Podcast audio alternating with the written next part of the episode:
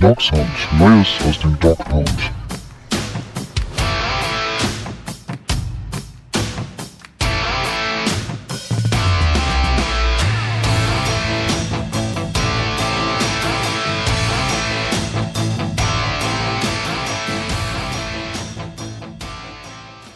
Herzlich willkommen zu einer neuen Folge Dog Sound. Ja, die Cleveland Browns, sie stehen im Super Bowl. In zwei Wochen geht's nach Tampa Bay und dann werden hoffentlich die Buccaneers besiegt und die Karriere von Tom Brady beendet. Nee, äh, ja, leider Spaß beiseite. Ähm, ihr wisst es ja. Die Browns waren nicht dabei beim Championship Game, aber wir haben uns trotzdem nochmal aufgerafft. Wir wollen heute, wir haben es in der letzten Woche ja versprochen, noch ein paar Fragen beantworten, die ihr bereits auch nach dem Spiel gegen die Chiefs gestellt habt, die eher so ein bisschen Richtung Offseason blicken. Da wollen wir uns heute Zeit nehmen. Das machen wir zu zweit. Und ja, Championship Games quasi auch verschlafen, genau wie ich, hat Mike. Hallo Mike. Hallo Daniel. Dann sind wir ja heute zumindest ausgeschlafen. Definitiv, das sind wir. Und ja, ganz ausgeschlafen fangen wir vielleicht äh, mit der Offense an, weil da haben wir dann doch relativ wenige Fragen zu bekommen. Äh, das sah bei der Defense ein bisschen anders aus. Wir haben ja eigentlich auch größtenteils übers Jahr nur lobende Worte äh, über die Offense bekommen. Zu Anfang der Saison haben ja viele so ein bisschen, wenn wir zurückschauen, ihre Probleme mit Baker Mayfield gehabt. Da haben wir hier ja auch drüber diskutiert und teilweise sogar auch ein bisschen empört. Ähm, ja, äh, He Hetzel hat zum Beispiel geschrieben, ähm, man steht vor einer tollen Zukunft, vor allem mit dem Wissen, endlich seinen Franchise-Quarterback zu haben.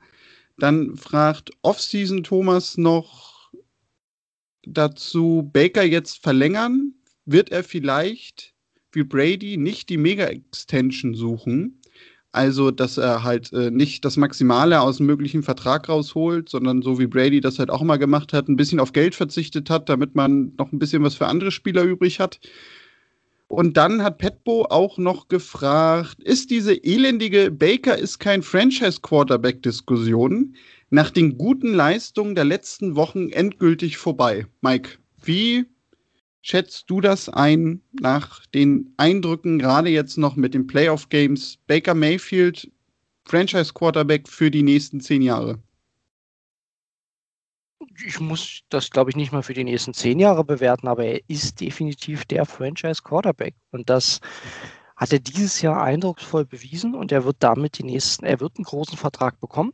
Da bin ich mir sehr sicher. Der wird wahrscheinlich, denke ich mal, so fünf, sechs Jahre gehen. Und damit ist er auf jeden Fall erstmal die langfristige Lösung der Browns und damit per Definition sowas wie ein Franchise-Quarterback. Ne? Und das hat er sich auch redlich verdient. Ne? Also wir haben wirklich, sind da in die Saison gegangen, haben gesagt, Make-or-Break-Saison für Baker. Er muss jetzt äh, einen klaren Schritt machen. Dann hat man eine Achterbahn der Gefühle in der Saison mit einem guten Start. Dann ging es teilweise mal deutlich bergab. Und ich erinnere mich immer noch an Arnes Spruch, das ist kein Franchise-Quarterback. Ähm, aber er hat uns dann, glaube ich, allen das Gegenteil bewiesen, indem er nicht nur kleine Verbesserungen gezeigt hat, sondern wirklich auch dieses, äh, dieses Feeling äh, vom College wiedergebracht hat, dass er einfach ein Spiel an sich reißen kann. Und das macht ja, finde ich, auch ein Quarterback in der NFL wirklich aus, der der Franchise-Quarterback sein will. Ne? Das hat man letztlich auch wieder in den Playoffs bei anderen Teams gesehen. Da differenziert sich einfach, wer einen Game Manager hat und wer einen Quarterback hat, der da was rausreißen kann. Und Baker kann das. Also wir sind ja nicht ausgeschieden wegen Baker, muss ich auch nochmal klar sagen. Und von daher, von meiner Seite aus, Daniel, ein klares Ja. Ähm, wie siehst du das? Ähnlich. Also wir waren uns da ja beide eigentlich immer schon einig. Äh, das war, wir hatten ja einmal so eine, ja fast ja so eine Art Brennpunkt-Sendung, wo wir nämlich auch sogar Fragen bekommen haben. Das ist ja immer jetzt meine liebste Anmerkung wo irgendjemand meinte, sollte man jetzt für Darnold traden oder so. Ähm, ja, ich glaube, also über den Punkt sind wir dann doch schnell wieder hinaus gewesen, glücklicherweise.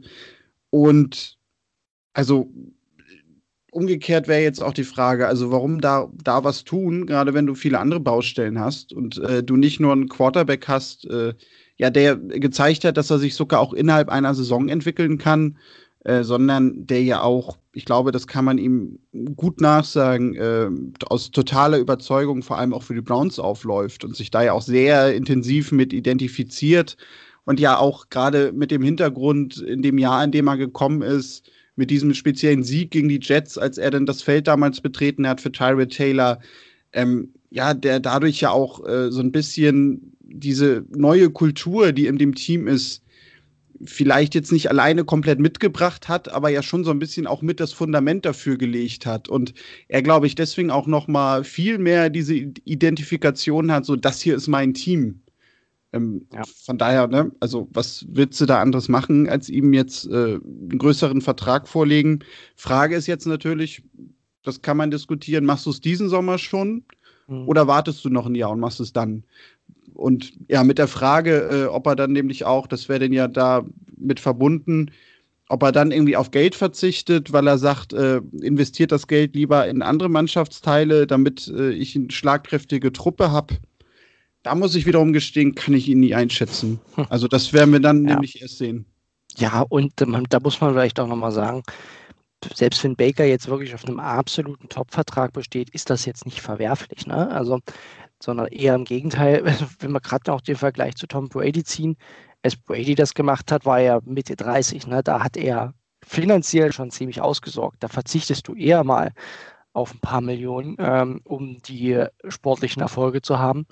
Äh, aktuell ist Baker ja auch noch dabei, wirklich mal seinen ersten großen Vertrag zu bekommen. Klar, ist First Overall, hat er ja auch nicht schlecht verdient. Ja, das waren ja auch immer irgendwie, ich glaube, 10 bis 15 Millionen pro Jahr. Aber er wird irgendwo in der Range 30, 35 Millionen pro Jahr sicherlich landen, bin ich äh, überzeugt von. Ich glaube jetzt nicht, dass er die absolute Spitze sucht, dass er irgendwie den Mahomes-Vertrag überbieten will oder ähnliches. Das ist auch schwierig. Ähm, Mal schauen, also das hängt auch immer viel von den Beratern ab. Das macht ja auch nicht ein Spieler, so ein, so ein Vertrag allein. Ne? Das sind ja einfach auch die Berater, die da primär ähm, die, die Themen vorantreiben. Da haben wir einfach keinen Einblick. Aber ich habe genug Vertrauen eigentlich in, äh, in Baker und auch unser Front Office, dass man, dass man da was äh, finden wird, was auch dem Team jetzt nicht das Genick bricht. Ja, also ich finde, den Langzeitvertrag, den kann er dann gerne mit Progressive machen, über irgendwie 10 oder 15 Jahre für die Werbespots. äh, vielleicht einigt man sich ja darauf. Ähm, ja, und äh, Brady ist ja immer so, so, ein Beispiel, ne? Also da wird ja immer fast schon getan, als hätte er irgendwie die sozialistische Ader gehabt und hätte das Geld unter den Arm verteilt. Ähm, gut, eigentlich nämlich, dass du das nochmal sagst, ähm, weil er hatte halt auch damals seinen ganz dicken Vertrag, als er jünger war.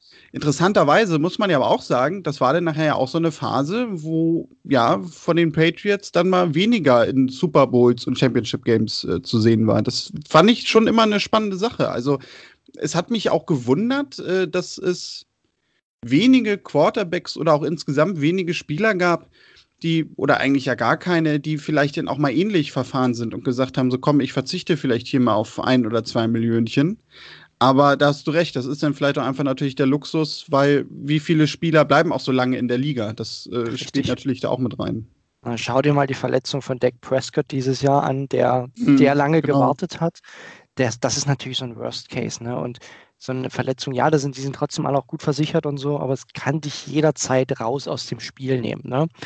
Und daher ist das, also finde ich das auch immer schwer zu sagen, der Spieler soll da auf Dinge verzichten im Sinne des Teams. Man ist auch mit einer Franchise jetzt nicht verheiratet, ne? das ist jetzt auch kein Ehepartner, sondern am Ende ist es auch eine Geschäftsbeziehung, wenn man es mal hart runterbricht. Von daher bin ich, bin ich bei dir. Ich glaube, man wird fair miteinander umgehen. Aber Baker hat sich definitiv auch einen Vertrag verdient. Ähm, er ist jetzt Mitte 20 und äh, ja, wird sich davon schon ein schönes Häuschen kaufen können definitiv und wahrscheinlich auch dann den Rest seines Lebens jeden Tag warm essen können. Und seine Grad. Frau auch. Also, Richtig. Ja, da denken wir mal, kann er mit planen. Ähm, ja, dann haben wir noch eine zweite Person äh, aus der Offense, wo wir von Offseason Thomas eine ganz kurze Frage bekommen haben. OBJ, was machen wir da? Das ist eine gute Frage. Ähm, die ist nicht so eindeutig, ne? Also ich war, ich bin, ich war nicht nur, sondern ich bin auch immer noch ein Verfechter für Odell Beckham. Ich glaube immer noch, das ist ein Top 10 Wide Receiver in der Liga, den man jetzt nicht so einfach findet. Er wird ja einen Cap-Hit von fast 16 Millionen haben. Dazu Jarvis Landry ein Cap-Hit von fast 15 Millionen.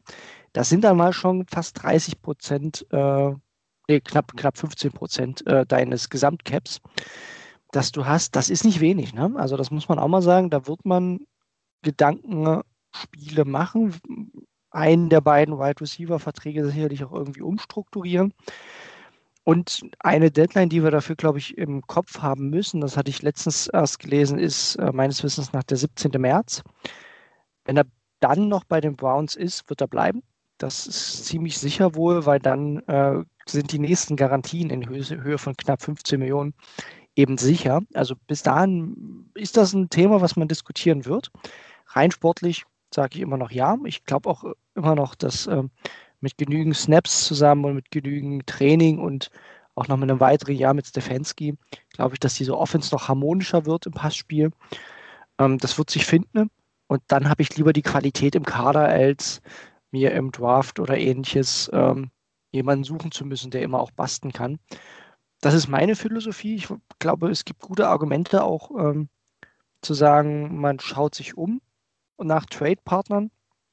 An den Cut glaube ich nicht. Und ja, es, es, es fällt mir noch, wie du merkst, ein bisschen schwer. Also daher auch gerne mal deine Meinung zu der Causa, äh, weil ich da auch noch ein bisschen zwiegespalten bin. Aber eher auf der Tendenz äh, OBJ behalten. Geht mir ähnlich. Ähm, ich muss gestehen, jetzt so mit Woche zu Woche, wo wir mehr im neuen Jahr sind, ähm, würde ich mir eigentlich schon sehr wünschen, dass man sich mit ihm irgendwie einigt auf einen, auf einen neuen Vertrag, also diese Umstrukturierung, was du gesagt hast. Mhm. Und wenn man jetzt mal Landry und ihn nebeneinander legt, also da ist er denn ja potenziell der, mit dem man sowas machen könnte, weil ein Jarvis Landry kann ja nun sagen, also Leute, ich habe hier die ganze Saison durchgespielt, äh, meine Knochen hingehalten. Ihr habt alle Nachweis, dass ich auch mit zu denen gehöre, die nicht nur sportlich, sondern auch menschlich das Team führen ähm, warum sollte ich hier jetzt irgendwas umstrukturieren in meinem Vertrag und auf Geld verzichten? Mhm. Ähm, da ist natürlich aber auch das Interessante, weil da habe ich mir mal so gedacht, OBJ hat ja nun mal auch einen gewissen Ruf in der Liga. Und ich weiß ja auch nicht, wie gut er da beraten ist oder wie selbstreflektiert er da auch ist, weil ich habe immer auch den Eindruck, er wird auch äh, gerne in der Öffentlichkeit ja als so ein bisschen naiv und dümmlich hingestellt, was er, glaube ich, gar nicht unbedingt ist, ist eher mein Eindruck. Mhm.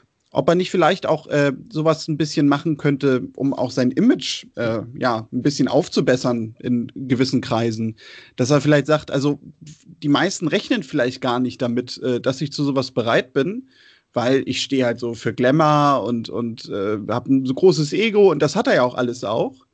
Ähm, aber dass da vielleicht auch so ein gewisser Kniff dann von ihm bei ist, dass er so sagt, also komm, ne, das war jetzt so die zwei Jahre Cleveland nicht sportlich das, was ich mir gewünscht habe was auch viele erwartet haben, nicht unbedingt. Äh, und deswegen gehe ich jetzt mal so einen Schritt, um vielleicht auch, äh, ja, an meiner Marke OBJ vielleicht auch ein bisschen was zu machen. Möglich. Äh, und sogar noch in einem weiteren Gedanken. Wir haben ja so ein bisschen auch verfolgt, was Beckham während der Playoffs getwittert und äh, bei Instagram hat verlauten lassen. Und ich habe immer das Gefühl gehabt, boah, der wäre jetzt natürlich brutal gern auf dem Feld. Und er hat ja auch schon bei Antritt gesagt, sein großes Ziel ist es natürlich wieder zurück in die Playoffs zu kommen, um Titel zu spielen. Und wenn Beckham, glaube ich, auch eins gesehen hat dieses Jahr, ist, dass das mit Cleveland möglich ist, ne? dass da viel sich entwickelt, auch gerade in der Offense, dass er da einen wichtigen Teil spielen kann. Es aber noch beweisen muss. Ne? Also ich glaube auch, das ist so ein Faktor, er würde das schon sehr gern zeigen, dass er äh, jetzt der Offense nicht hindert bei den Browns, sondern dass er die nochmal aufs nächste Level bringen kann. Jetzt nachdem sie das erste Mal die Playoffs erreicht haben. Ähm, und ja, vielleicht spielt dann auch eine Rolle, dass er sagt, komm, dafür äh, strukturieren wir um. Das muss ja nicht heißen, dass er, dass er insgesamt deutlich weniger verdient, sondern nur, dass man auch gewisse Cap-Hits einfach so strukturiert, dass sie jetzt nicht in dieses harte nächste Jahr fallen. Das ist ja definitiv möglich. Ne? Also da, in dem Bereich kann ich es mir vorstellen. Ähm, ich glaube auch, dass Jarvis durchaus gesprächsbereit ist, weil ich glaube, ihm ist, er ist, ihm ist sein Status schon bewusst, dass er jetzt in der Liga kein Nummer 1 Wide Receiver mehr wird. A, auch ne, so ein bisschen schon mal in Richtung auch der, der Karriere betrachtet. Er ist jetzt auch nicht mehr der allerjüngste. Ähm, ich schaue gerade, wie alt er überhaupt ist. Das ist jetzt sein siebtes Jahr in der Liga gewesen. Er ist jetzt 29, wird dann also ähm, ja auch demnächst die magische 30 knacken. Ne? Und er wird jetzt ja sicherlich nicht nochmal irgendwie einen Fünfjahresvertrag groß woanders bekommen. Also ist er schon orientiert daran, in einem guten Team zu bleiben. Kann ich mir auch vorstellen, dass man da durchaus gesprächsbereit ist. Von daher, ich hätte sie gern beide weiter im Kader, weil ich glaube, sportlich bringt uns das ganz viel Sicherheit, wenn du die beiden hast. Und ja, hoffe einfach, dass es auch so eine schöne Story wird, dass Odell es wirklich auch nochmal den Leuten zeigt. Die Skills hat er, ähm, hat jetzt auch eine Saison, sich nochmal ruhig vorzubereiten. Why not? Ne? Also das ist so meine Einstellung. Ja, und man muss ja auch noch dazu sagen, dass die beiden menschlich ja auch eng verbunden sind. Richtig. Ähm, das ja, die LSU-Connection. Eben, und ich glaube, das ist nämlich auch nochmal etwas, äh, ja, was in solchen Überlegungen äh, sehr mit reinspielt, äh, dass sie beide unbedingt bleiben möchten. Und klar, dann kann man sich überlegen, ne, was passiert dahinter mit gewissen Spielern? Was ist mit dem Rashad Higgins, der jetzt ja gerade auch gegen Ende der Saison immer besser wurde?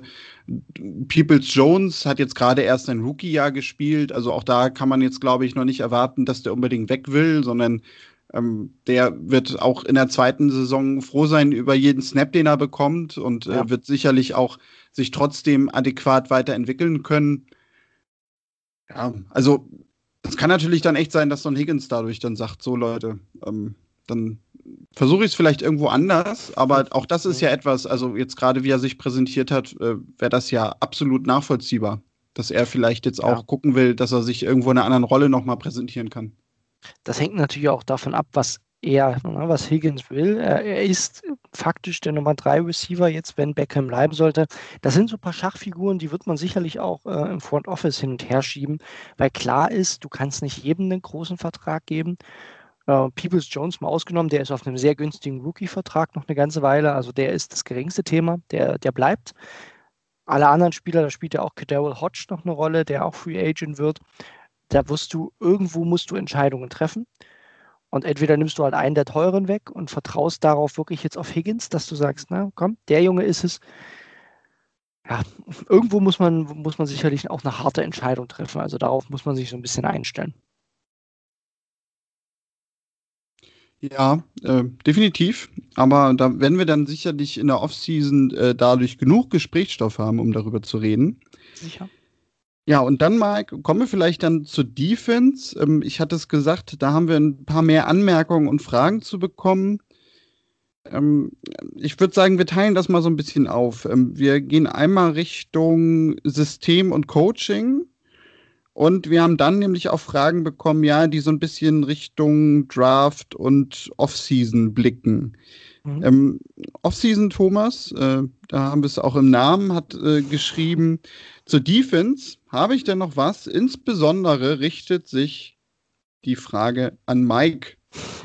Was machen wir mit Joe Woods? Noch vor Free Agent und Draft weg wegen der Identität?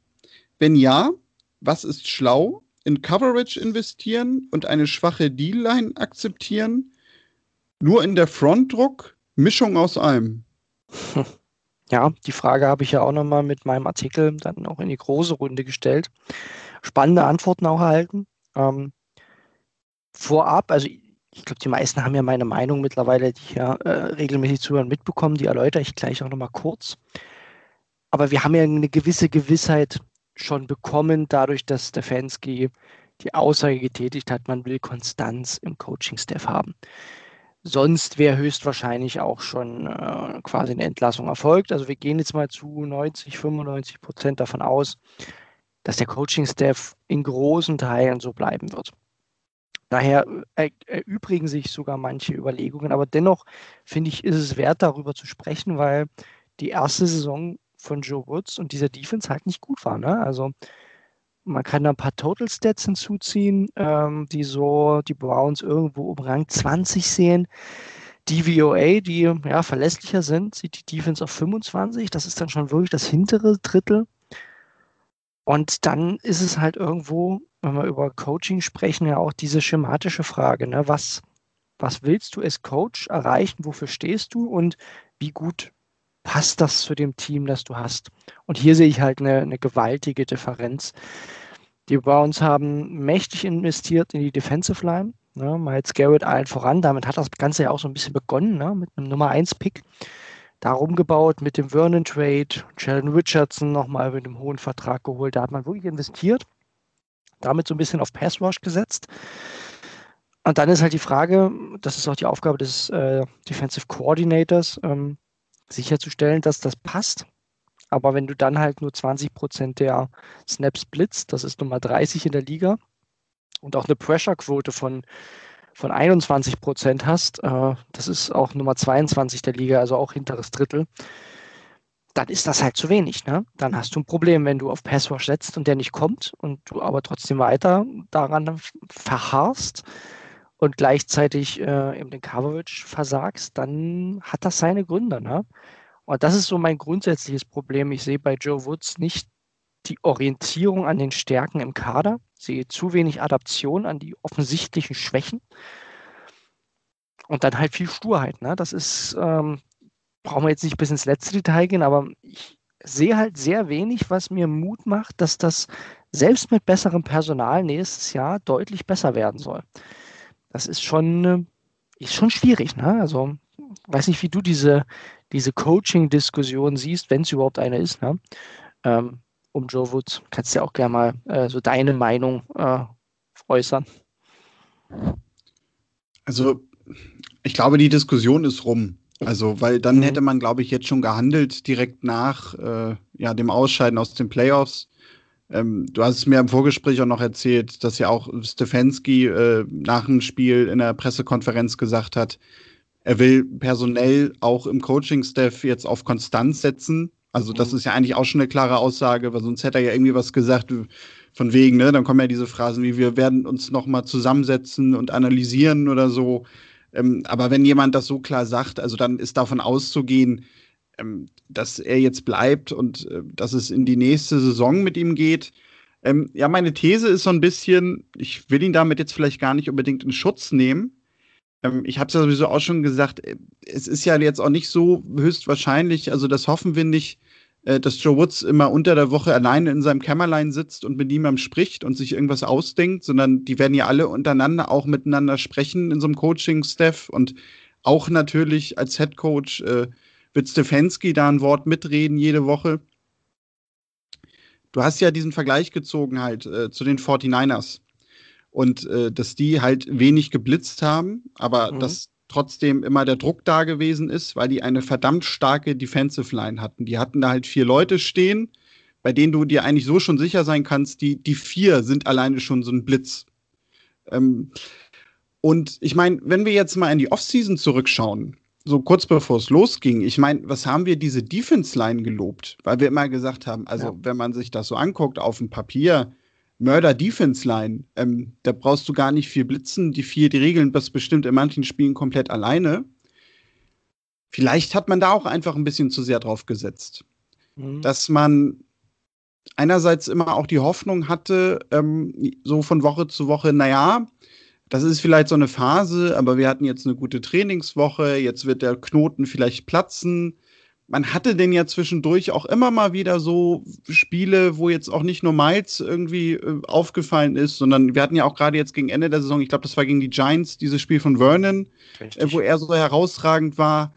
Und ja, dass man da vielleicht auch sich ein bisschen zu sehr in der Defense-Line so von der Leistung durchgehangelt hat und man immer schon so dachte, ja, das wird schon irgendwie. Mhm. Ähm, und dass das vielleicht dazu geführt hat, dass wir jetzt von außen ja diese Sturheit von Joe Woods wahrnehmen. Ähm, mhm. da, damit will ich jetzt gar nicht alles erklären, weil natürlich, also auch im Backfield, auch personell, hätte man Dinge anders machen müssen. Man hätte zum Beispiel auch gerade so ein Andrew Sindeo, über den wir einmal gesprochen haben, äh, da kannst du ja alleine schon eine halbe Stunde drüber diskutieren. Hätte der so viele Snaps spielen müssen und sowas, ja. ne? Ja. Aber wenn wir jetzt, also, aber ich glaube wirklich, dass ganz viel in diesem System und auch in dieser gedanklichen Grundausrichtung wirklich mit der Defensive Line kaputt gegangen ist. Und wir ziehen ja immer gerne diesen Vergleich zur 2017er Saison, als äh, die Browns halt nur 16 gegangen sind. Und ich habe noch mal geguckt, wen wir da so hatten. Also da gab es einen Miles Garrett, der gerade frisch in der Liga war, Larry Ogunjobi.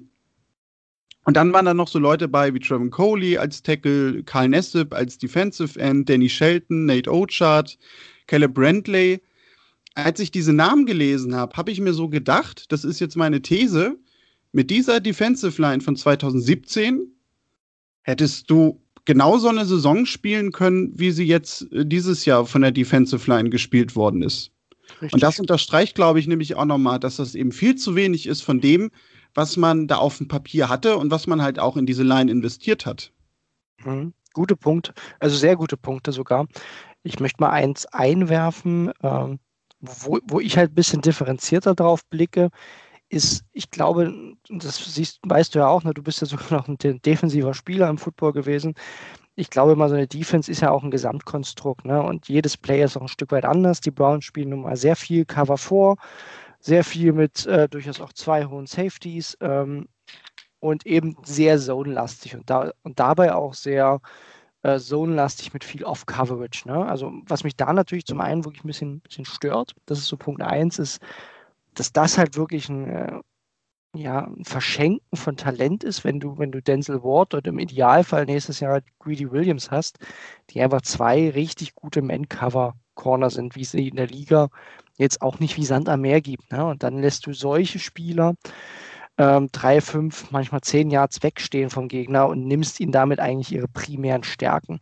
Das stört mich tatsächlich, muss ich ehrlich sagen, weil ich glaube, das ist einfach eine, ja, ein Verschenken von Talent ein Stück weit, ne? Äh, wenn, man, wenn man das im Kader hat. Und dann darüber hinaus ist, wenn wir über Coverage sprechen, das sieht man ja so an den modern ausgerichteten Defenses. Ich nehme da mal die Rams, ist natürlich perfektes Beispiel, die so ein bisschen ja, die beste Defense, äh, eine der, der zwei besten Defenses gestellt haben. Die haben natürlich auch einen Aaron Donald in, im Kader, aber die haben jetzt nicht den dominanten Pass Rush, muss man auch mal sagen. Die kommen eben wiederum über, über eine Coverage, die, die den Quarterback verwirrt, die auch nicht nur vor dem Snap, sondern nach dem Snap mal mit Motion arbeitet und, und da mal Dinge verändert und ja, kreativ dabei ist, den gegnerischen Quarterback zu irritieren. Und solche Elemente fehlen mir halt komplett bei den Browns, wo ich das Gefühl habe, da spielt man ein Schema F runter, bei dem eigentlich vorm Snap für den Quarterback alles klar ist, was jetzt passiert. Ne? Also, und da bin ich halt so ein bisschen am Zweifeln, ob das, also es kann sich entwickeln. Ne? Ich habe hab da auch noch Hoffnung, dass Joe Woods das sieht und mit besseren Spielern und einer Offseason äh, da adaptiert. Aber Stand jetzt ist so das Thema defensives Playbook halt sehr, sehr einfach. Das heißt, fast immer Four-Man Rush, fast immer eine, eine Cover 4 oder Cover 6 dahinter. Äh, manchmal noch gestreut ne, mit einer Cover 3, aber das sind primär so diese, äh, diese Systeme. Und das macht es den Gegner, finde ich, halt sehr leicht. Und am Ende ist es auch das Resultat, was wir gesehen haben, dass selbst wenn der Pass Rush mal durchkam, ähm, der Gegner dann halt auf ein schnelles Kurzpassspiel wechselt, weil wir dem Gegner das erlauben, weil unsere Cornerbacks so soft spielen und die Coverage so soft spielt. Und diese Mischung macht mir tatsächlich große Sorgen. Ja, also genau, aber ich glaube, das ist wirklich nochmal ein anderer Punkt. Also ich glaube, diese, diese Coverage-Diskussion, die kann man dann wieder auch von Pass Rush und Defensive Line nämlich komplett trennen. Also ich glaube, das ist wirklich eine zweite Diskussion, die wir führen können. Und ja, natürlich. Mhm. Also, ich weiß nicht, ob man das trennen kann, ehrlich gesagt, weil am Ende ist, ist, da besteht ja eine massive Abhängigkeit, dass wenn dein Pass Rush es eben nicht bringt, dass du die Coverage mehr in Verantwortung nimmst oder damit reagieren musst. Ne? Also das meine ich mit diesem Zusammenspiel. Aber du hast natürlich recht, es sind erstmal zwei unterschiedliche Themen. Da, da gebe ich dir auch recht. Mhm. Also, also genau, was ich meinte mit, mit Trennen ist halt wirklich, äh, weil du ja ein klares Spielerprofil hast, ne? Also gerade bei Ward und, und Greedy Williams, ähm, die kannst du nur mal Man-to-Man am besten stellen. Und mhm. ähm, da ist es mir nämlich, das meinte ich, da ist es mir erstmal egal, was du für eine Defensive Line hast und wie viel du, wie viel du letztendlich auch am Blitzen bist. Ähm, da gibt es einfach ganz viele Situationen, wo du sie eins gegen eins stellen musst. Und warum das so selten passiert, ja, das verstehe ich auch nicht. Ich bin da jetzt aber, vielleicht auch, weil ich jetzt so in den letzten zwei, drei Wochen schon wieder mit ein bisschen Abstand Joe Woods äh, langsam jetzt ein bisschen verzeihe, äh, bin ich, komme ich jetzt langsam so in, in, ja, so ein bisschen in diesen Standpunkt, dass ich mir so sage, ach, vielleicht kann man das auch wirklich erst nächstes Jahr bewerten. Hm, das ist also, gut möglich. Ne? Genau, also, also wenn er dann natürlich auch so einen Grant David dabei hat, wenn Billings äh, ins Team rückt, wenn dann vielleicht ja hoffentlich, da werden wir gleich noch drüber reden, auch die, der ein oder andere Person noch dazukommt, auch vielleicht, die er sich dann ja nochmal viel spezieller eventuell aussuchen kann, ähm, dass man dann genau diese Veränderung sieht. Und mhm. wenn das aber natürlich nicht kommen sollte, sondern quasi wieder eins zu eins, ich sage jetzt mal ein bisschen überspitzt, derselbe Mist äh, darunter gespielt wird. Ja. Ja, dann wird er natürlich definitiv fliegen. Also, weil dann hat das irgendwie auch keinen Sinn. Mhm. Es, es trifft ganz viel auch von meinen Gedanken und Hoffnungen, also ganz klar. Ich, ich bin auch weit davon weg, ihn, ihn jetzt komplett keine Chance mehr zu geben. Ich sehe halt einfach wenige Argumente und da auch, ne, du hast schon gesagt, es muss eine Entwicklung geben. Ich hätte die Entwicklung halt zu einem Teil gerne schon dieses Jahr gesehen. So eine Saison ist lang, ne? Das sind, sind wir hatten dieses Jahr am Ende äh, hatten wir 18 Spiele. Das sind sogar mehr, als man in einer üblichen Saison hat, eben mit Playoffs. Und es gab ja diverse NFL-Teams, die wirklich mit einer grausigen Defense gestartet sind. Ne? Auch wenn ich zum Beispiel mal die beiden New Yorker Teams einfach nehme die ehrlich gesagt vom reinen Roster-Potenzial defensiv nicht, aus meiner Sicht nicht besser sind als die Browns, die es aber geschafft haben, wirklich mit ihrem Coach eine passable Defense dann Richtung Ende der Saison hinzustellen, wo man einfach diese, wenn man jetzt mal so eine Kurve zeichnet, wirklich einen klaren Aufwärtstrend sieht. Und man sieht, da findet sich was äh, mit dem gleichen Personal. Und das hätte ich halt bei den Browns gern gesehen, ne? dass wenn so ein Ronnie Harrison kommt, den man ja geholt hat, mit Malcolm Smith hat man ja auch nochmal jemanden verpflichtet, dass das so schon im Verlaufe der Saison einen sichtbaren positiven Impact hatte. Zur Verteidigung von Joe Woods, da haben auch viele Verletzungen reingespielt. Ne? Selbst Harrison war dann immer wieder draußen etc. Aber ich hätte schon gern so ein paar Mutmacher gesehen, wo ich sehe, wo ich mal so ein paar Spiele hätte, die abseits der, Turn der Turnover weil die sind einfach nicht replizierbar. Ne? Das ist einfach immer ähm, höchsten Maße ja, volatil. Einfach mehr Elemente gesehen, die, die im, im reinen Spiel äh, mir Mut machen, dass es da eine Entwicklung gibt. Und das, das vermisse ich halt tatsächlich ein bisschen. Ja, und dann kommen wir vielleicht äh, auch zu dem, äh, was wir da noch so als zweiten Block haben, nämlich ja so ein bisschen in die Offseason den Blick. Mhm. Ähm, da habe ich mir mal zwei rausgesucht. Ähm, nämlich einmal von Climax, der einfach nur geschrieben hat, jeder einzelne Pick im Draft muss für die Defense gehen. Und ähm, Heinge fragt dann nämlich noch, äh, welche Position in der Defense wird im Draft am wichtigsten? Ähm, ja, wir können natürlich so ein bisschen darauf schauen, aber natürlich muss man da auch eventuell noch gucken, ne, kann man vielleicht für jemanden traden oder gibt es auch einen ein oder anderen Free Agent, wo man vorher schon eine Lücke füllen kann. Aber gehen wir doch vielleicht mal auf die Frage ein, Mike. Also, ne, du bist jetzt GM, Head Coach, alles in allem. Du bist quasi der Bill O'Brien von Cleveland und darfst alles alleine entscheiden. Wen würdest du denn in der ersten Runde nehmen, rein positionstechnisch? Ja, das ist, ist, eine, ist eine ganz schwere Frage, wenn jetzt, ähm, sag ich mal, wir gehen mal natürlich davon aus, Stand jetzt, wir kennen noch nichts von Draftboard, ne, und wir gehen mal davon aus, dass von allen Positionen jetzt ein gleich guter Spieler da wäre, ne? Machen wir so eine, so eine, äh, so eine Welt gerade auf. Ich glaube, dass es sehr wichtig wird bei den Browns, dass wir zwei richtig gute Safeties haben. Und jetzt gehen wir davon aus, dass Grant Delpit zurückkommt oder einer dieser beiden ist.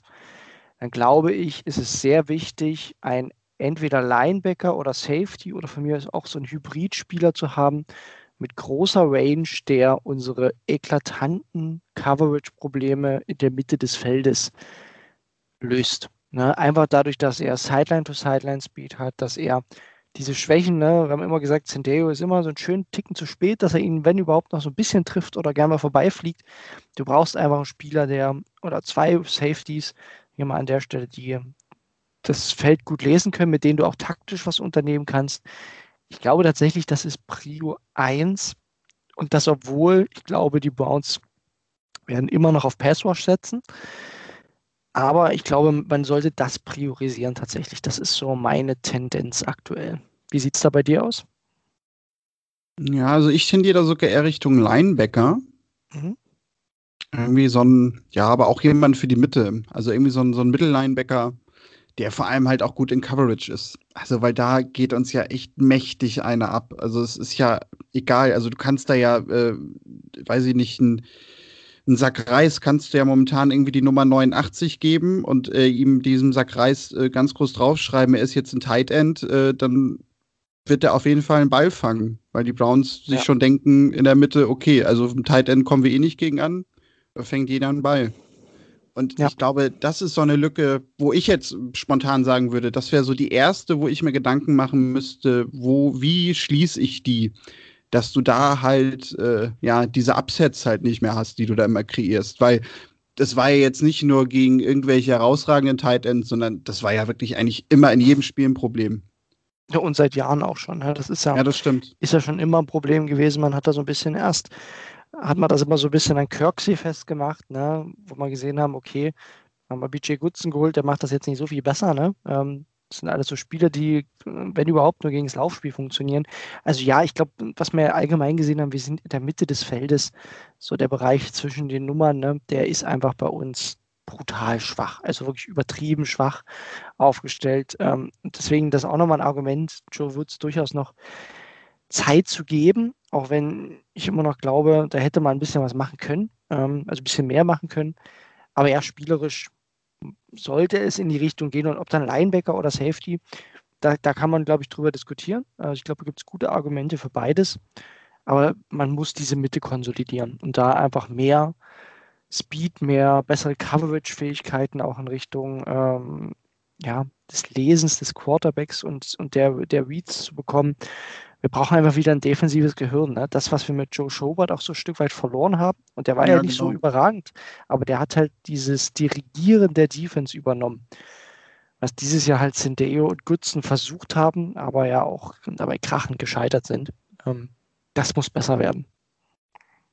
Ja, aber genau, also das war auch so ein bisschen mein Punkt, äh, weil ich bin halt mal so durchgegangen, ne? Wer ist denn jetzt eigentlich noch da und, und wer ist sicher da vor allem? Dann habe ich so gesehen, also Grant David, gehen wir mal davon aus, dass er fit ist und mhm. dass er auch dann in einem guten Zustand ist nach seiner langen Verletzung, sodass er wirklich auch den Browns weiterhilft.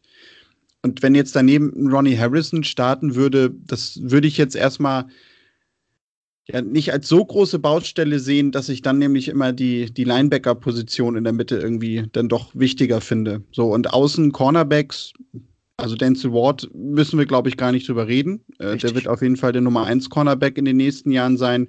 Klar, bei Greedy Williams habe ich letzte Woche gesagt, da habe ich vielleicht langsam so ein bisschen äh, die Hoffnung verloren. Dann sind auf jeden Fall noch ein Stewart, ein Jackson da. Ich weiß nicht, Terence Mitchell wird, glaube ich, Free Agent, wenn ich mich hm. nicht irre. Das ist auch so eine Frage, was macht man da, ja? Was macht man da jetzt genau? Aber bei der hat auch immer mal so Spiele, ja, da ist er ganz gut, dann hat er wieder Spiele, da hat er dann auch vielleicht eher so seinen Aussetzer, aber der ist halt auch nicht so, eine ganz große Graupe. Also deswegen würde ich jetzt sagen, da würde ich jetzt auch nicht ganz hoch irgendwie im Draft für gehen. Da bleibt ja nämlich eigentlich letztendlich nur erstmal, wenn wir jetzt sagen und immer als großes Problem irgendwie, dass die Passing Defense nehmen, dass du in der Mitte einen Linebacker nimmst. Ja, und gut, Defensive Line ist da natürlich wieder so ein, so ein eigenes äh, Thema für sich fast, ne? Also, da ist halt auch die Frage, was machst du da jetzt? Ähm, weil dieses Experiment mit, mit Richardson, mit Claiborne, das hat irgendwie ja nicht so geklappt, hat mir gerade gesagt, wie wir uns das versprochen haben. Holst du da jetzt noch mal einen anderen für ein bisschen Kohle? Ist die Frage, ne? Was, wie, wie mhm. willst du das machen? Weil Claiborne und Richardson bleiben ja auf jeden Fall da, wenn ja. ich das richtig in ja, Kopf wobei habe. Richardson ist äh, durchaus eine Frage. Der wird, glaube ich, recht teuer nächstes Jahr und hat man könnte ihn günstig entlassen. Also Richardson ist tatsächlich eine schwierige, okay. schwierige Thematik. Der hätte einen Cap-Hit von fast 14 Millionen, 13,6 Millionen im nächsten Jahr und man könnte ihn mit nur 1,6 Millionen Dead Cap entlassen. Das würde so, also wirklich mal, das, viel, das, nicht, das würde enorm viel freimachen. Daher glaube ich auch, er ist ein Kandidat für eine Umstrukturierung. Ansonsten glaube ich, ehrlich gesagt, ist er ein Kandidat für einen Cut. Einfach weil dieser Cap Space ähm, dir ganz viel Freiheit schaffen würde, wenn man ihn anderweitig nutzt. Richardson hat ja sportlich wirklich bewiesen, dass er, dass er hilft, aber er war jetzt kein Gamechanger. Ne? Er ist nee, so, genau. Er hat jetzt nicht über die Mitte alles zerrissen. Er war wirklich ordentlich. Auch die PFF-Noten äh, haben das bestätigt. Er ist wirklich ein richtig solider Defensive Tackle mit Passwash-Fähigkeiten. Ähm, aber am Ende kannst du so einem Spieler eigentlich nicht äh, äh, mit einem Cap-Hit von 14 Millionen im Kader haben. Das ist mit den Lücken, die die Browns haben, ganz schwierig ähm, zu bekommen. Ich habe auch gerade nochmal nachgeschaut. Ja, er hatte 6-6, ne? das ist, ist durchaus ordentlich. PFF 71.1 sehr ordentlich. Aber es ist schon für einen jetzt äh, 30-jährigen Defensive Tackle, kommst du da an eine gewisse Grenze, glaube ich, wo man finanziell vernünftig sein muss. Ja. Und gut, dann kommt halt Billings noch zurück, der jetzt das Jahr über gar nicht gespielt hat, aber mhm. gehen wir jetzt mal davon aus, dass der jetzt auch nicht die, die äh, Sterne vom Himmel spielen wird, dann, wenn er zurückkommt. Mhm. Ja, also, dass du da irgendwie nochmal was machen musst, ist, ist klar. Ähm, da wäre jetzt die Frage, ne? Wie denkt da so ein Front Office? Also, machst du da vorher irgendwie was? Äh, ich muss jetzt gestehen, ich habe mir überhaupt noch nicht angeguckt, äh, was da, äh, wer da nachher irgendwie für ein Trade vielleicht bereitsteht oder wer auch vor allem als Free Agent äh, da be zu bekommen ist. Sagt ja. man vielleicht sogar, ne, JJ Watt, warum nicht? Aber ich glaube nicht, dass der gegen seine Brüder spielen will. Ich glaube eher, hm. der würde dann äh, eher noch nach Pittsburgh gehen und mal mit seinen Brüdern spielen.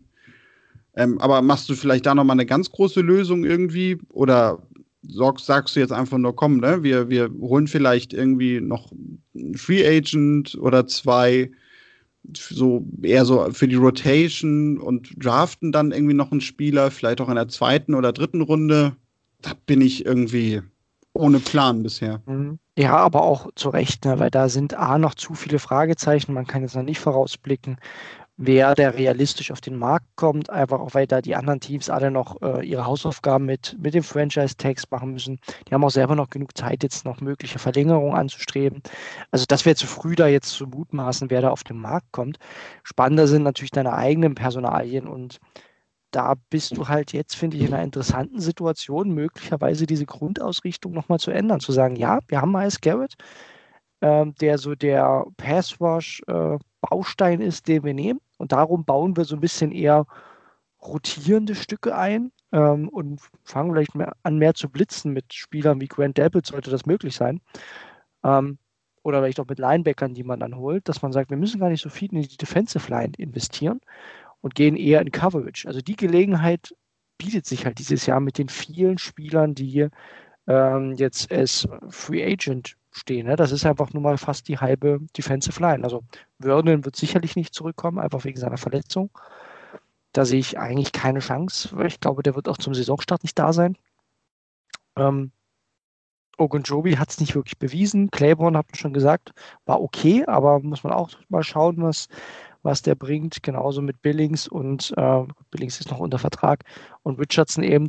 Du hast die Möglichkeit, jetzt nochmal einen kompletten Wandel zu vollziehen, was interessant sein kann, wenn man jetzt, also da würde ich sehr gerne mal mit äh, Andrew Barry und auch äh, Joe Woods in einem Raum Mäuschen spielen und hören, ob man da tatsächlich Überlegungen anstellt oder ob man weiter sagt, äh, ob Joe Woods weiter sagt, wie in San Francisco, ich brauche diese dominante D-Line.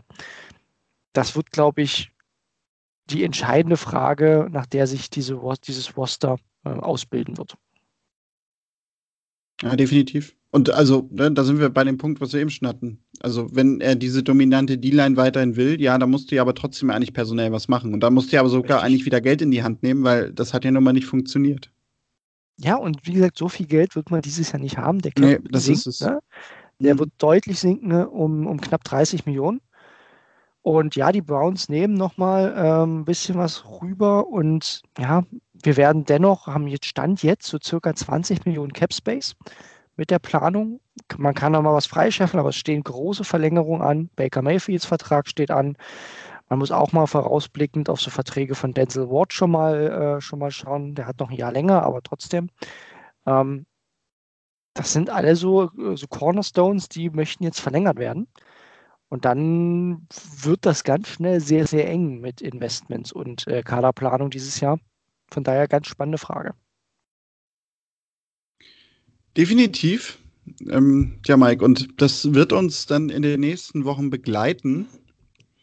Wir werden in der nächsten Woche dann auch mal ein bisschen, ja, mit noch einem breiteren Auge gucken, was könnte vor allem dann auch in der Free Agency möglich sein, da werden wir uns mal so ein bisschen darauf vorbereiten. Dann natürlich auch da so ein bisschen eventuell noch über die Offense sprechen. Da Baustellen gibt es ja immer und überall. Auch natürlich mit dem Hintergrund, äh, wer wird eigentlich bei den Browns Free Agent, weil da doch einige Namen, das habt ihr jetzt vielleicht gerade schon gehört, ähm, durchaus interessant sind. Ja, und dann kommt auch immer eine Draft. Ähm, wir werden noch mal bis nächste Woche gucken, ob wir jetzt noch eine Folge machen, zwei Wochen. Ich kann euch aber schon mal jetzt leider wahrscheinlich für viele ankündigen, wir werden dann im Februar nachher auch eine kleinere Pause machen, Richtung März wiederkommen und uns dann auch ja mit dann wahrscheinlich auch aktuelleren News, äh, weil dann ja auch die Free Agency beginnt, auseinandersetzen, aber dann natürlich auch Richtung Draft schauen. Sollte jetzt aber natürlich dann auch im Laufe des Februars irgendwie was passieren wie weiß ich nicht, Joe Woods wird doch entlassen oder Baker Mayfield und äh, Deshaun Watson ähm, tauschen die Teams oder sowas, dann werden wir natürlich eine Folge aufnehmen. Aber sonst, Mike, ja, werden wir uns in der nächsten Woche noch mal ein bisschen intensiver mit Namen beschäftigen. Auf jeden Fall. Gut, dann danke ich dir für die Zeit. Ich danke euch da draußen fürs Zuhören.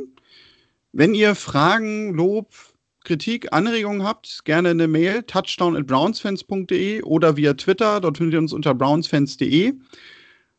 Ja, auf der Webseite immer gerne vorbeischauen. Mike hat am Wochenende einen wirklich tollen Text geschrieben zur momentanen Situation der Defense, auch nochmal ein bisschen was analysiert, was wir hier besprochen haben. Das Ganze aber auch teilweise nochmal in gewissen Bereichen ein bisschen intensiviert in der Analyse. brownsfans.de, schaut dort gerne vorbei. Da wird Mike im Laufe der Woche dann auch was zur Free Agency schreiben, wo wir dann in der nächsten Woche drüber sprechen werden. Ja, und sonst hören wir uns, wie gesagt, in der nächsten Woche auf jeden Fall nochmal wieder. Bis dahin macht's gut. Go Browns!